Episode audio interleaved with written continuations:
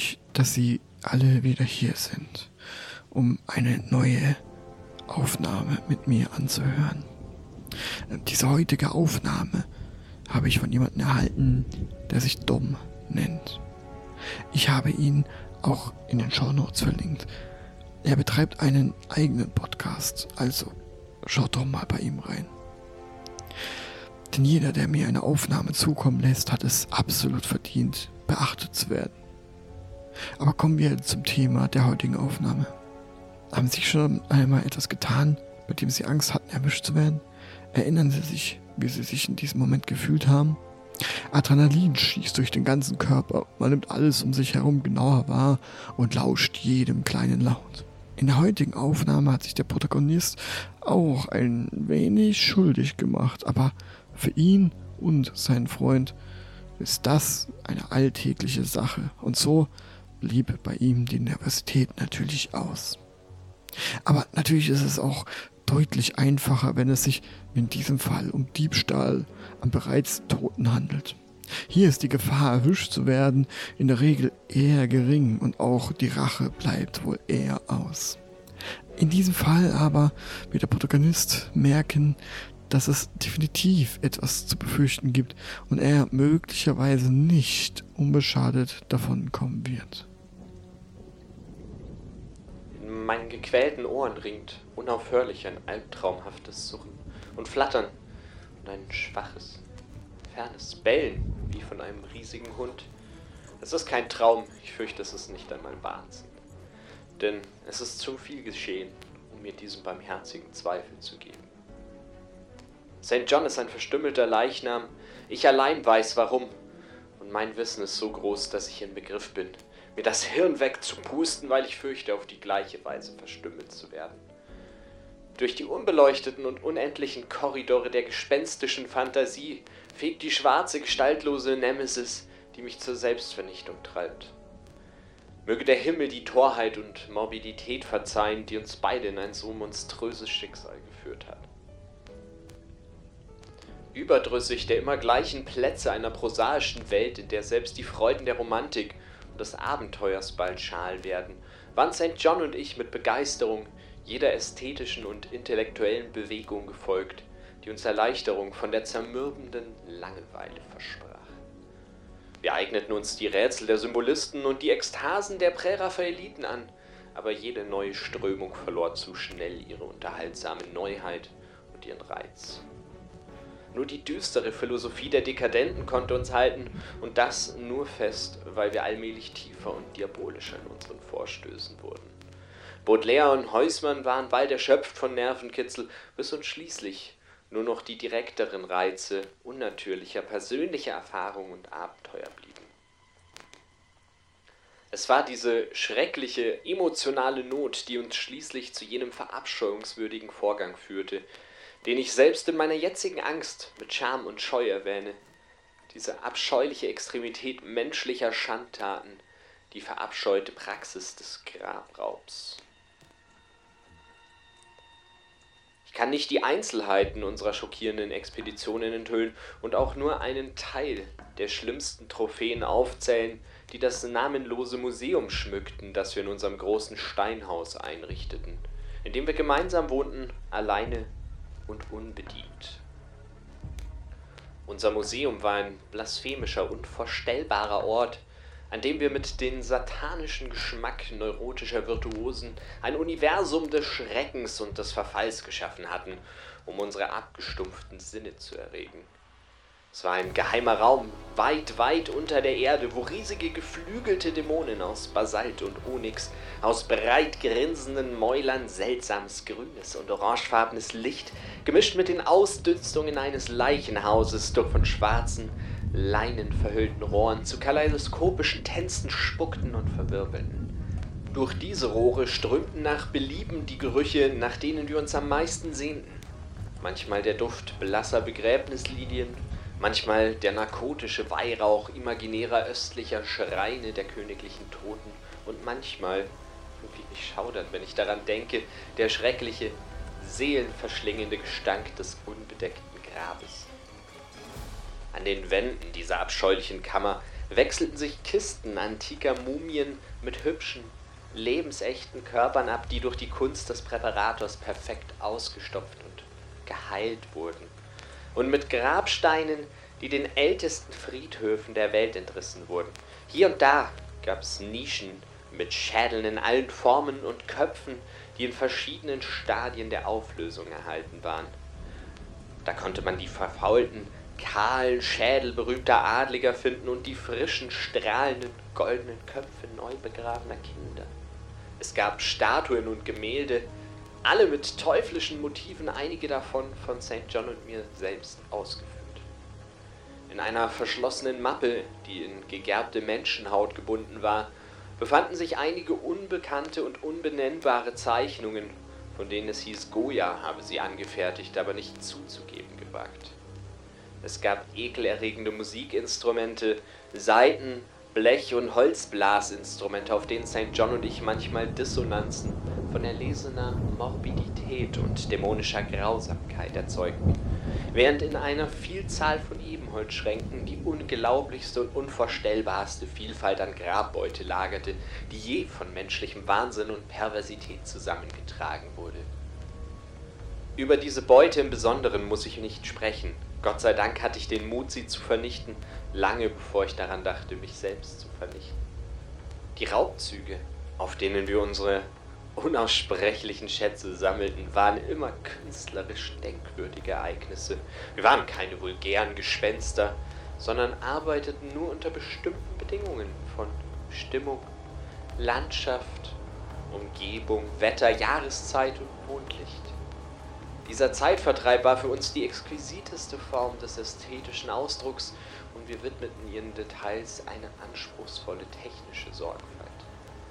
Eine unpassende Stunde, ein störender Beleuchtungseffekt oder eine ungeschickte Bearbeitung der feuchten Grasnarbe würden für uns den ekstatischen Kitzel, den wir auf die Enthüllung des ominösen, grinsenden Geheimnisses der Erde folgte, fast völlig zerstören.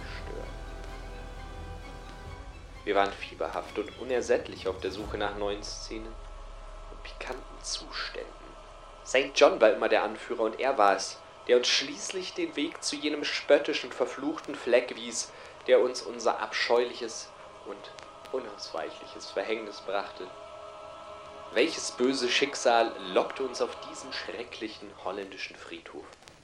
Ich glaube, es waren die dunklen Gerüchte und Legenden, die Erzählungen von einem, der fünf Jahrhunderte lang begraben war, der zu seiner Zeit selbst ein Ghoul gewesen war und ein mächtiges Ding aus einer mächtigen Gruft gestohlen hatte.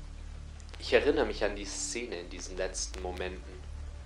Der fahle Herbstmond über den Gräbern, der lange schreckliche Schatten warf, die grotesken Bäume, die sich mürrisch auf das verwahrloste Gras und die bröckelnden Platten legten, die riesigen Legionen seltsam kolossaler Fledermäuse, die gegen den Mond flogen, die antike, efeu umrankte Kirche, die einen riesigen gespenstischen Finger in den fahlen Himmel zeigte, phosphoreszierende Insekten, die wie Todesfeuer unter den Eiben in einer entfernten Ecke tanzten, die Gerüche von Schimmel, Vegetation und weniger erklärbaren Dingen, die sich schwach mit dem Nachtwind aus fernen Sümpfen und Meeren vermischt, und das Schlimmste von allem, das schwache, tiefe Gebell eines gigantischen Hundes, den wir weder sehen noch eindeutig zuordnen konnten. Als wir diese Andeutung von Gebell hörten, erschauderten wir und erinnerten uns an die Erzählungen der Bauern, denn derjenige, den wir suchten, war Jahrhunderte zuvor an derselben Stelle gefunden worden, zerrissen und zerfleischt von den Klauen und Zähnen einer unsagbaren Bestie. Ich erinnerte mich, wie wir mit unseren Spaten in diesem Leichengrab wühlten und wie wir uns über das Bild von uns selbst, dem Grab, dem blassen, wachenden Mond, den schrecklichen Schatten, den grotesken Bäumen, den titanischen Fledermäusen der altertümlichen Kirche, den tanzenden Totenfeuern, den ekelerregenden Gerüchen, dem leise stöhnenden Nachtwind und dem seltsamen, halbgehörten, richtungslosen Gebell freuten, von dessen objektiver Existenz wir kaum überzeugt waren. Dann stießen wir auf eine Substanz, die härter war als der feuchte Schimmel, und erblickten einen verrottenden, länglichen Kasten, der mit mineralischen Ablagerungen aus dem lange Zeit ungestörten Boden verkrustet war. Er war unglaublich zäh und dick, aber so alt, dass wir ihn schließlich aufbrachen und uns an dem, was er enthielt, ergötzten. Trotz der 500 Jahre, die vergangen waren, war erstaunlich viel von dem Objekt übrig geblieben. Obwohl das Skelett an einigen Stellen von den Kiefern des Wesens, das es getötet hatte, zerquetscht worden war, hielt es mit überraschender Festigkeit zusammen, und wir freuten uns über den sauberen, weißen Schädel mit seinen langen, festen Zähnen und seinen augenlosen Höhlen, die einst in einem ähnlichen Fieber wie das unsere geglüht haben. In dem Sarg lag ein Amulett, seltsamen und exotischen Design, das offenbar um den Hals des Schläfers getragen worden war. Es war die seltsam vereinfachte Figur eines kauernden, geflügelten Hundes oder einer Sphinx mit einem Halbkanin im Gesicht und war in antik-orientalischer Manier aus einem kleinen Stück grüner Jade geschnitzt. Der Gesichtsausdruck war äußerst abstoßend und erinnerte an Tod, Bestialität und Bösartigkeit. Um den Sockel herum befand sich eine Inschrift in Schriftzeichen, die weder St. John noch ich identifizieren konnten, und auf der Unterseite war wie das Siegel eines Herstellers ein grotesker und furchterregender Schädel eingraviert. Als wir dieses Amulett erblickten, wussten wir sofort, dass wir es besitzen mussten, dass dieser Schatz allein unsere logische Belohnung aus dem hundertjährigen Grab war. Selbst wenn seine Umrisse unbekannt gewesen wären, hätten wir es begehrt, aber als wir genauer hinsahen, sahen wir, dass es nicht gänzlich unbekannt war. Es war in der Tat aller Kunst und Literatur fremd, die vernünftige und ausgeglichene Leser kennen, aber wir erkannten es als das, was im verbotenen Necronomicon des verrückten Arabers Abdul al-Hazret angedeutet wurde. Das grässliche Seelensymbol des leichenfressenden Kults des unzugänglichen Leng in Zentralasien. Nur zu gut konnten wir die unheimlichen Züge nachvollziehen, die der alte arabische Dämonologe beschrieben hatte, Züge, die, wie er schrieb, von einer obskuren übernatürlichen Manifestation der Seele derer stammen, die die Toten quälten und an ihnen nagten. Wir ergriffen den grünen Gegenstand aus Jade, warfen einen letzten Blick auf das bleiche und höhenäugige Gesicht seines Besitzers und schlossen das Grab, wie wir es vorgefunden hatten.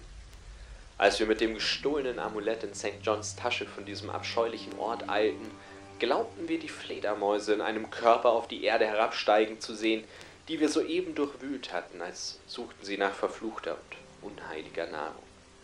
Aber der Herbstmond schien schwach und blass und wir konnten uns nicht sicher sein. Auch als wir am nächsten Tag von Holland nach Hause segelten, glaubten wir in der Ferne das leise Gebell eines riesigen Hundes zu hören, aber der Herbstwind stöhnte traurig und blass. Wir konnten uns nicht sicher sein. Weniger als eine Woche nach unserer Rückkehr nach England begannen seltsame Dinge zu geschehen. Wir lebten als Einsiedler, ohne Freunde und allein und ohne Bedienstete in ein paar Zimmern eines alten Herrenhauses in einem kahlen und unbesuchten Moor, so dass unsere Türen nur selten durch das Klopfen eines Besuchers gestört wurden. Nun aber beunruhigte uns ein scheinbar häufiges Rütteln in der Nacht, nicht nur an den Türen, sondern auch an den Fenstern, den oberen wie den unteren. Einmal glaubten wir, dass ein großer, undurchsichtiger Körper das Fenster der Bibliothek verdunkelte, wenn der Mond darauf schien, und ein anderes Mal glaubten wir nicht weit entfernt ein Surren oder Flattern zu hören.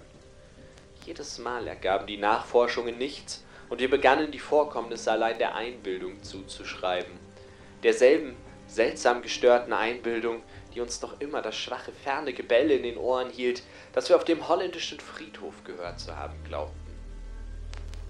Das Jade-Amulett lag nun in einer Nische in unserem Museum und manchmal brannten wir seltsam duftende Kerzen davor ab.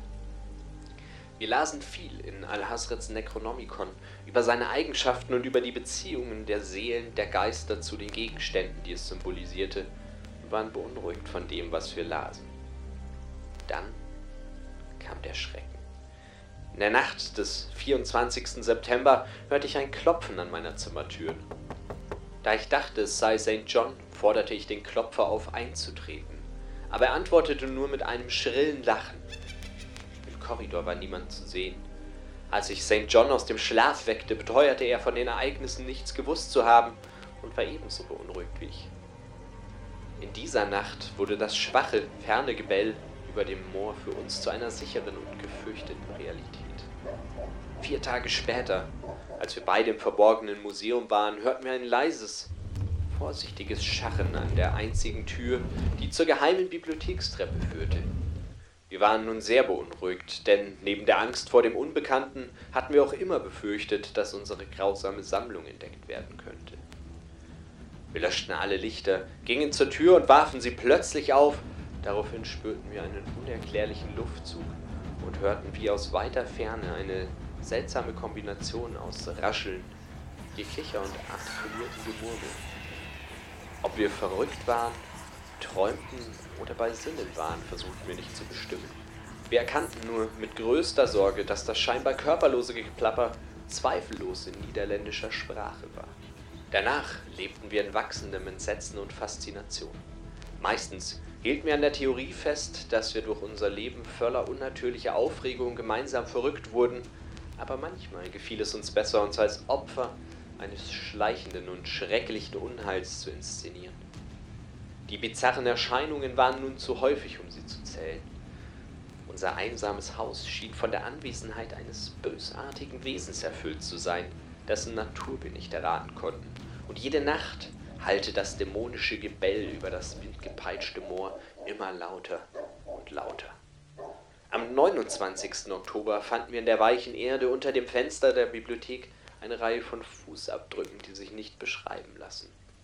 Sie waren ebenso rätselhaft wie die Horden großer Fledermäuse, die das alte Herrenhaus in nie dagewesener und zunehmender Zahl heimsuchten. Der Schrecken erreichte am 18. November seinen Höhepunkt, als St. John, der nach Einbruch der Dunkelheit vom entfernten Bahnhof nach Hause ging, von einem schrecklichen, fleischfressenden Wesen gepackt und in Stücke gerissen wurde. Seine Schreie waren bis ins Haus gedrungen und ich war rechtzeitig zu der schrecklichen Szene geeilt, um das Surren von Flügeln zu hören und ein undeutliches, schwarzes, wolkenartiges Ding zu sehen, das sich gegen den aufgehenden Mond abhob. Mein Freund lag im Sterben, als ich ihn ansprach, und er konnte mir keine verständliche Antwort geben. Er konnte nur noch flüstern, das Amulett, dieses verdammte Ding. Dann brach er zusammen, eine träge Masse aus zerfleischtem Fleisch. Ich begrub ihn um Mitternacht in einem unserer vernachlässigten Gärten und murmelte über seinem Körper eines der teuflischen Rituale, die er zu Lebzeiten geliebt hatte. Und als ich den letzten dämonischen Satz aussprach, hörte ich in der Ferne auf dem Moor das leise Gebell eines riesigen Hundes. Der Mond war aufgegangen, aber ich wagte nicht, ihn anzusehen. Und als ich auf dem düsteren Moor einen breiten, nebligen Schatten sah, der von Hügel zu Hügel zog, schloss ich die Augen und warf mich mit dem Gesicht nach unten auf die Erde. Als ich mich zitternd erhob, ich weiß nicht, wie viel später, taumelte ich in das Haus und machte eine schockierende Verbeugung vor dem Amulett aus grüner Jade, das dort verankert war.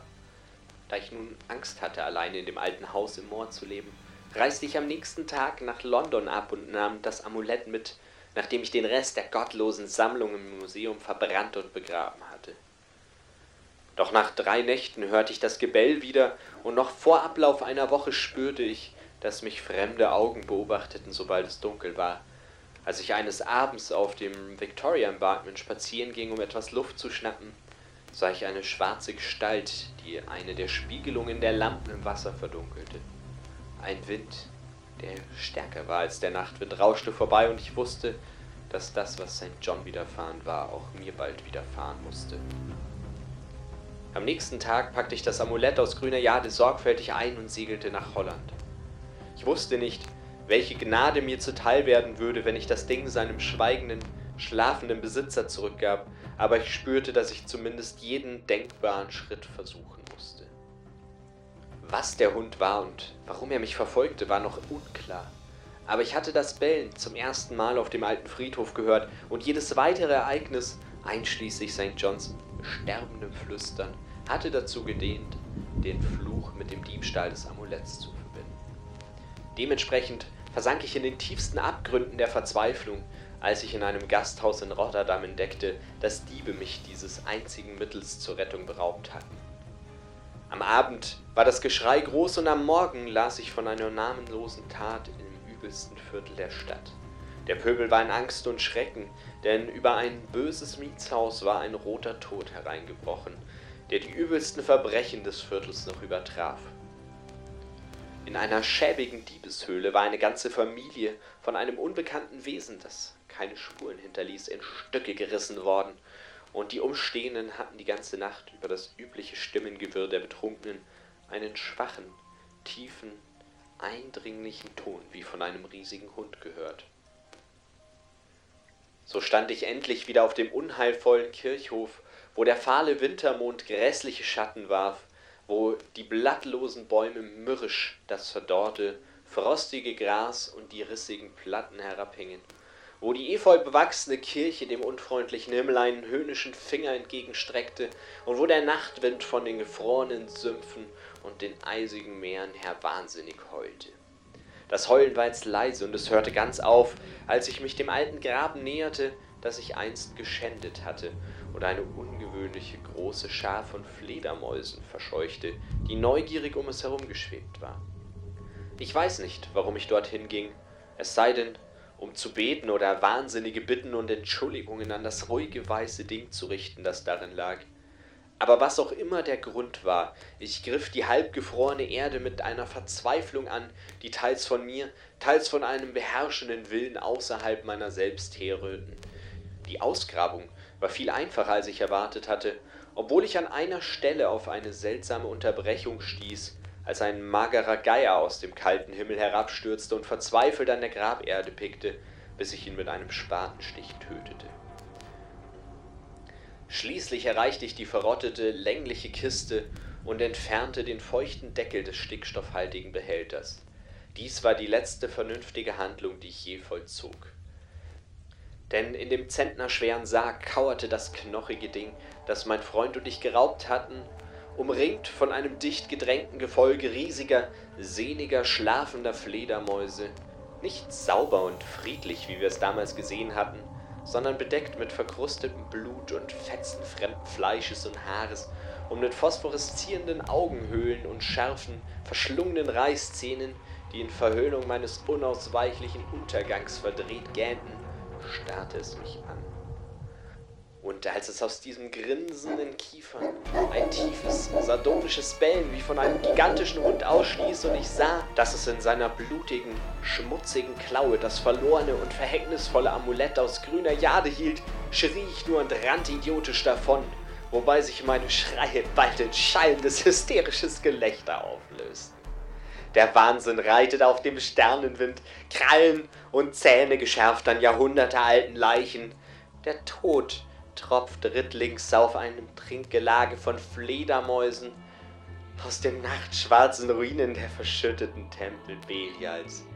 Jetzt, da das Gebrüll dieser toten, fleischlosen Monstrosität immer lauter wird und das heimliche Suchen von Flattern dieser verfluchten Netzschwingen immer näher kommt, werde ich mit meinem Revolver das Vergessen suchen. Das ist meine einzige Zuflucht vor dem Unbenannten und Unbenennbaren ist.